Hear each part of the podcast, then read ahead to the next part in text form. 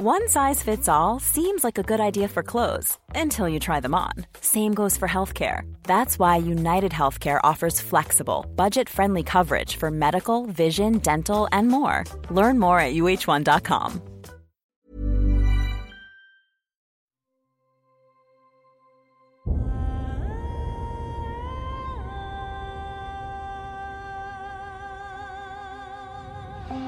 Einschlafen mit Tolkien ist dein Einschlaf-Podcast aus der epischen Welt von Der Herr der Ringe. Mach's dir gemütlich und lass dich von den Geschichten aus Arda und Mittelerde ins Land der Träume führen. Einschlafen mit Tolkien. Heute der Ringkrieg. Vorgeschichte, Kriegsauftakt und Krieg in Rohan. Als Ringkrieg wird der militärische Konflikt bezeichnet, der das Ende des dritten Zeitalters in Mittelerde einläutete. Er wurde von Sauron und seinen Armeen gegen alle freien Völker gefochten, um den einen Ring wieder an sich zu bringen und somit die Herrschaft über alle Völker Mittelerdes erlangen zu können.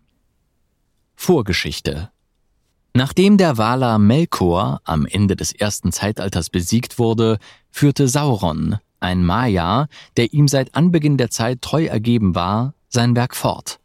Er fertigte die Ringe der Macht an und umgarnte die freien Völker der Elben, Menschen und Zwerge, indem er ihnen viele dieser Ringe überließ. Jedoch erschuf er im Geheimen den einen Ring, in dem seine gesamte Macht zusammenfloss. Die Völker erfuhren jedoch von diesem Verrat, da jemand Sauron während der Herstellung belauschte.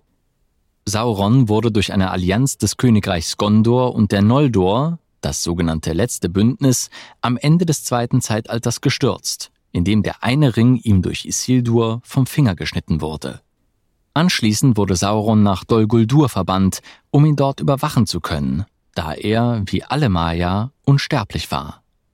Der eine Ring ging verloren. Saruman wurde um das Jahr 1000 des dritten Zeitalters mit vier weiteren Istari, darunter Gandalf, von den Valar nach Mittelerde geschickt, um Sauron dort zu überwachen. Während Saruman jedoch über Sauron Nachforschungen anstellte, wurde er mehr und mehr von der Macht des einen Ringes verführt und wollte ihn finden und für sich selbst nutzen können. Mit der Zeit wurde die Überwachung Saurons immer nachlässiger, der Stern Gondors sank langsam und auch die Anzahl der Elben ging immer weiter zurück.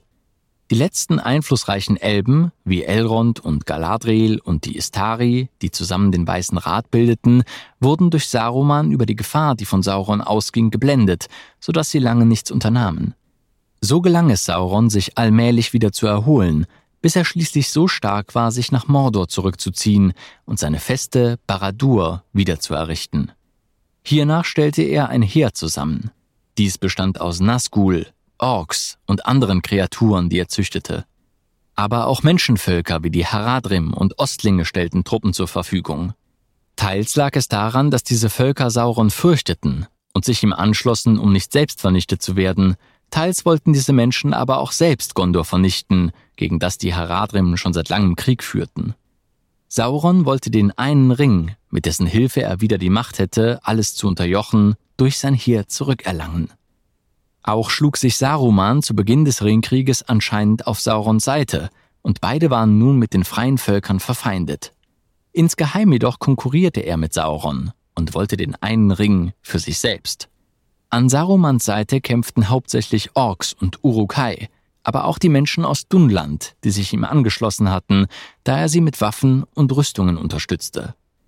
Das Königreich Gondor, das seit Jahrhunderten von einem Truchsess regiert wurde und immer noch auf seinen rechtmäßigen König wartete, war nun nicht mehr so stark wie zu seiner Blütezeit zu Beginn und in der Mitte des dritten Zeitalters.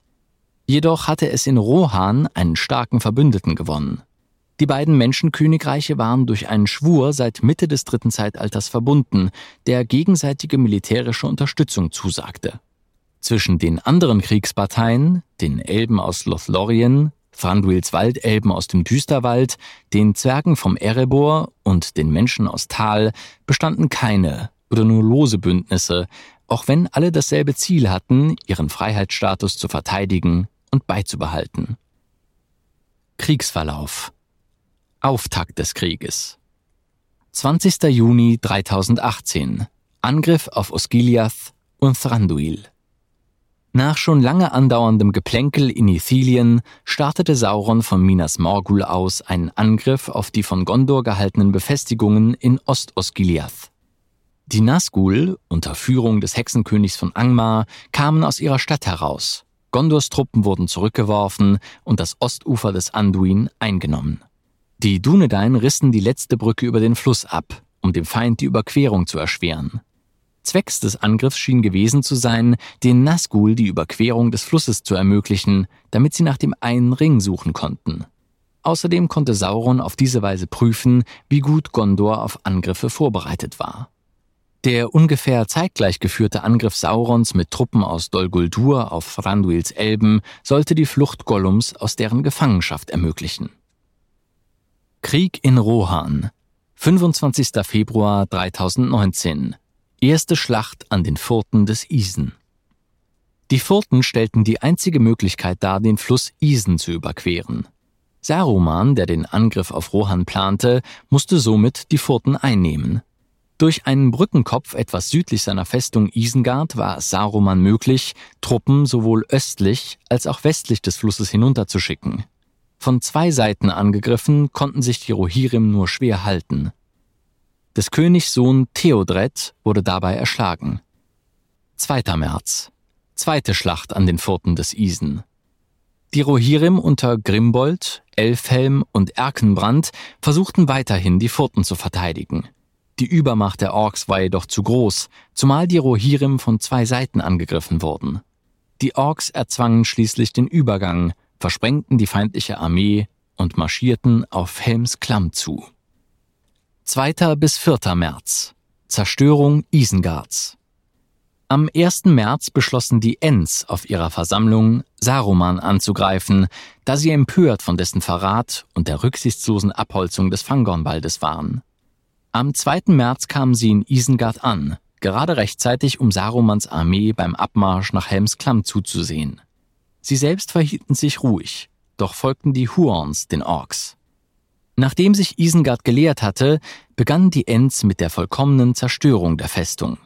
Sie rissen die mächtigen Tore nieder, zerstörten den Ringwall und fluteten am 3. März den Ring Isengards mit den Wassern des Isen.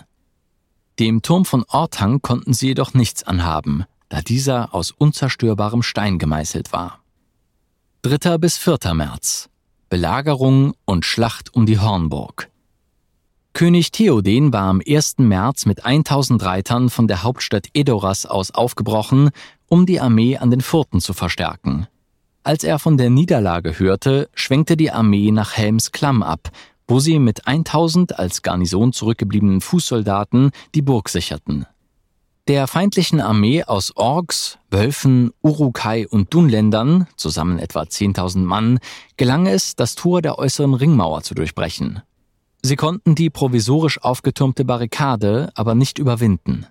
Durch das von Saruman erfundene Sprengpulver gelang es den Orks, den Klammwall niederzureißen, sodass sich die Verteidiger in die Hornburg selbst und die Höhlen von Aglaron zurückziehen mussten.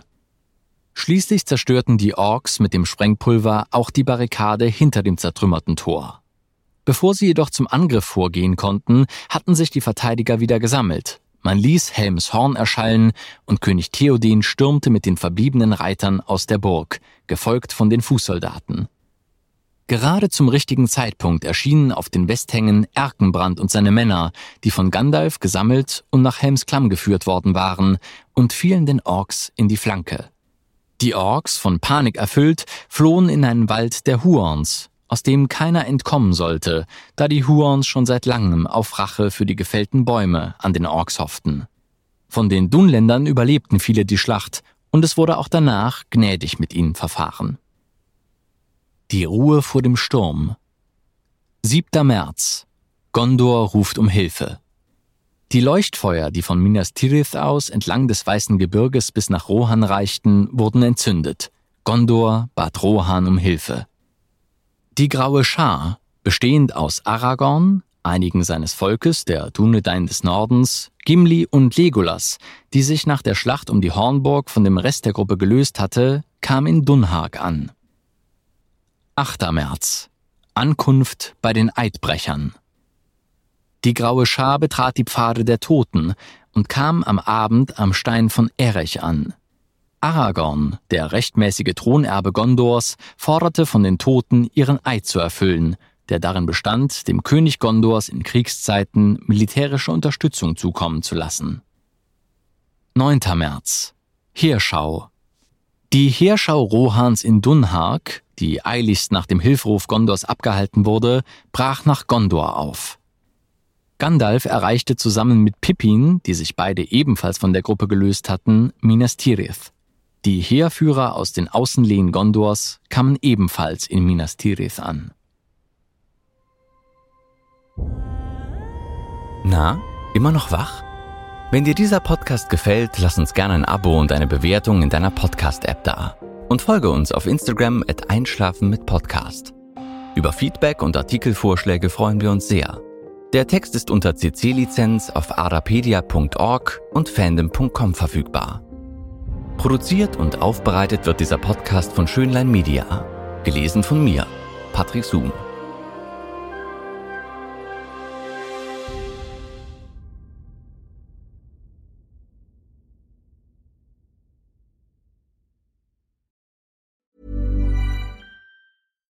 Hi, I'm Daniel, founder of Pretty Litter. Cats and cat owners deserve better than any old fashioned litter. That's why I teamed up with scientists and veterinarians to create Pretty Litter. Its innovative crystal formula has superior odor control and weighs up to 80% less than clay litter. Pretty Litter even monitors health by changing colors to help detect early signs of potential illness. It's the world's smartest kitty litter.